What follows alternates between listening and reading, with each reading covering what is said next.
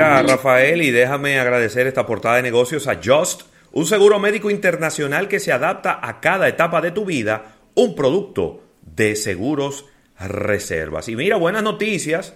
Voy a empezar con buenas noticias este mes de marzo, Rafael. Claro.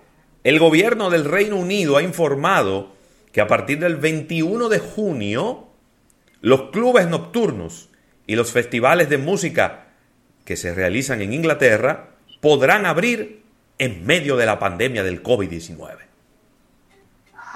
Junio, ya están poniendo fecha. Digo, de aquí a junio pueden pasar muchas cosas, pero mientras tanto ya hay fecha.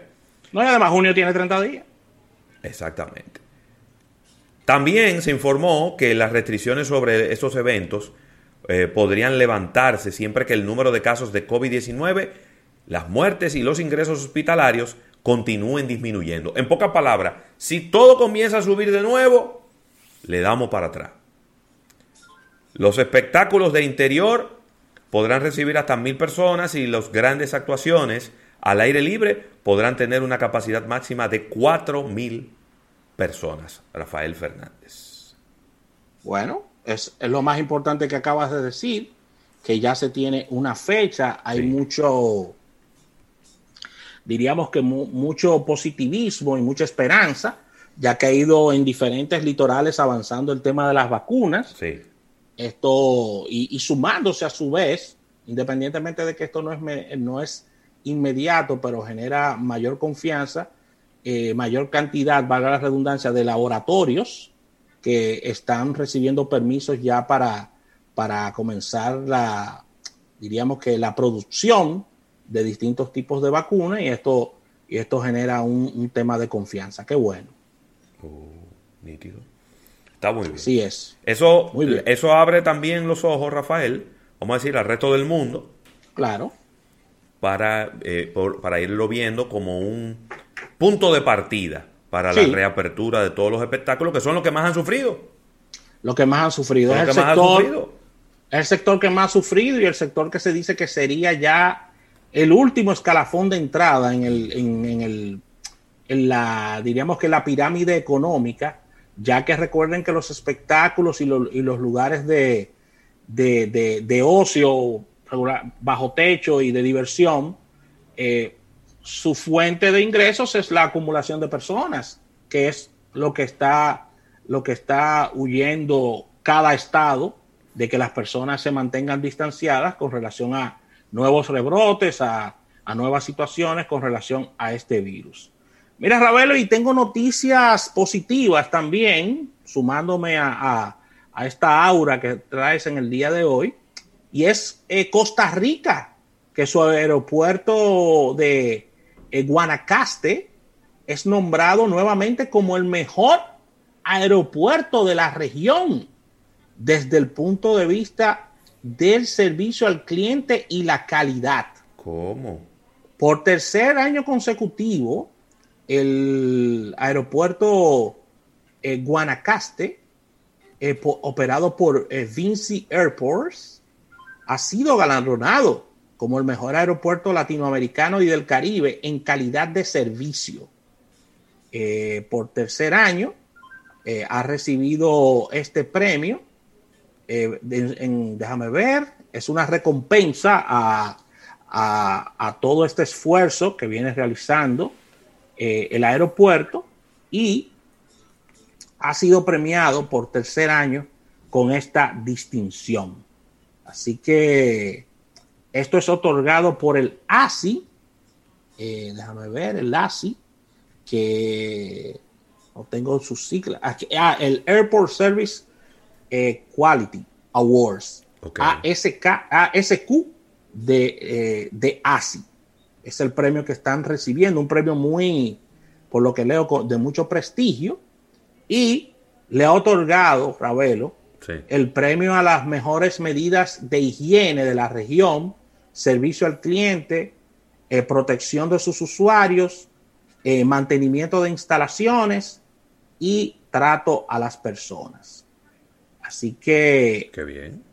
Eh, excelente esto, esto es marca país, señores, porque estamos hablando del principal aeropuerto de, de Costa Rica, que sigue dando ejemplos eh, de, cómo, de cómo manejar su branding.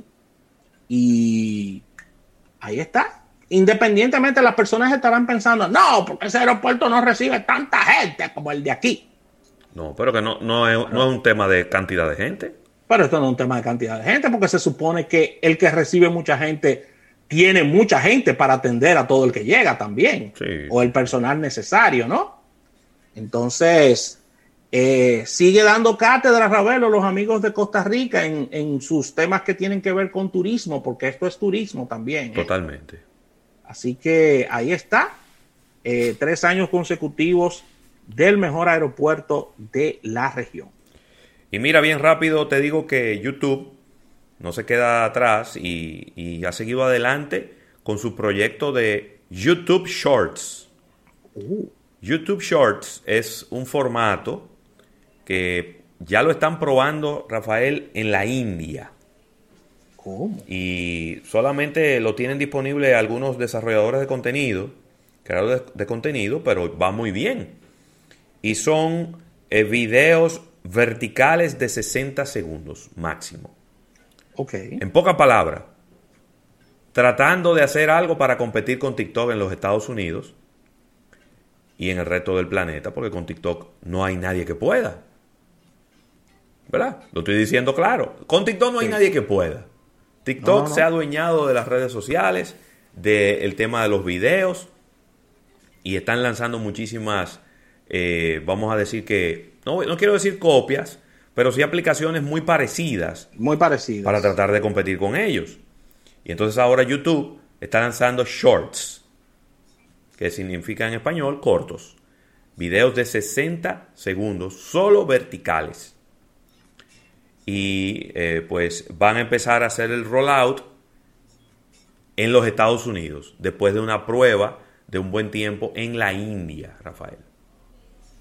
Vamos a ver, hay una versión beta, eh, y eso es lo que se está empezando a probar y a, y a desarrollar y a tirar para adelante, pero va, aparentemente va a ser en la misma aplicación que tienes en tu móvil, va a aparecer un otro botón, otro, otro espacio donde vas a poder ver esos videitos cortos. A mí me hubiera Bueno, gustado, a mí me hubiera gustado, es- a mí me hubiera gustado como quisieran otra cosa, como que le pusieran otro nombre. Shorts. No, es decir, otra aplicación diferente. Ah, ok. otra aplicación. Porque es que tú vas a entrar a la aplicación de YouTube y entonces va a tener como, como que te va a llevar por dos caminos, para ver los videos normales y para ver Sí. los videos cortos. Pudiera ser un poco confuso. Sí, te tienes razón ahí en esa parte. Y más en la etapa de, de inducción, ¿no? Claro. Y, y quedándome en TikTok, rápidamente, ellos estarían pagando 92 millones de dólares en Estados Unidos por fallas de seguridad, ¿eh? ¿Cómo? A usuarios norteamericanos. Ay, Así que ByteDance, eh, que es la sombrilla eh, que está eh, bajo, la, bajo la sombrilla de, de, de TikTok, está, por supuesto, o por encima ByteDance, y ellos están aceptando un acuerdo, el cual deberá pagar 92 millones de dólares para resolver una demanda colectiva de usuarios en torno a privacidad de datos y todo esto. Así que ahí está. Y Facebook también, Ravelo, tendrá que pagar, siguiendo en redes sociales, 650 millones de dólares. Uy. 650 millones que son buenos eh, por violar los temas de, de seguridad.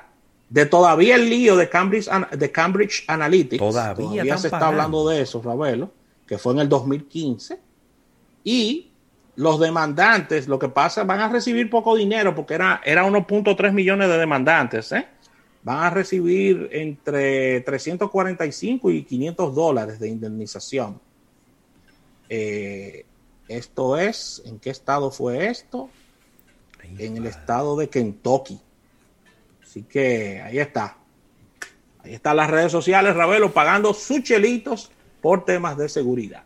Así mismo. Pues mira, vamos a despedir esta portada de negocios agradeciendo a Just, un seguro médico internacional que se adapta a cada etapa de tu vida, un producto de seguros reservas. Cuando regresemos, estaremos conversando con Nelson Rodríguez de una, una- un nuevo emprendimiento, Me gusta eh, eso. una página de descuentos que se llama Mundo Ofertas. Así que cuando regresemos vamos a estar conversando con el amigo Nelson Rodríguez. No se muevan.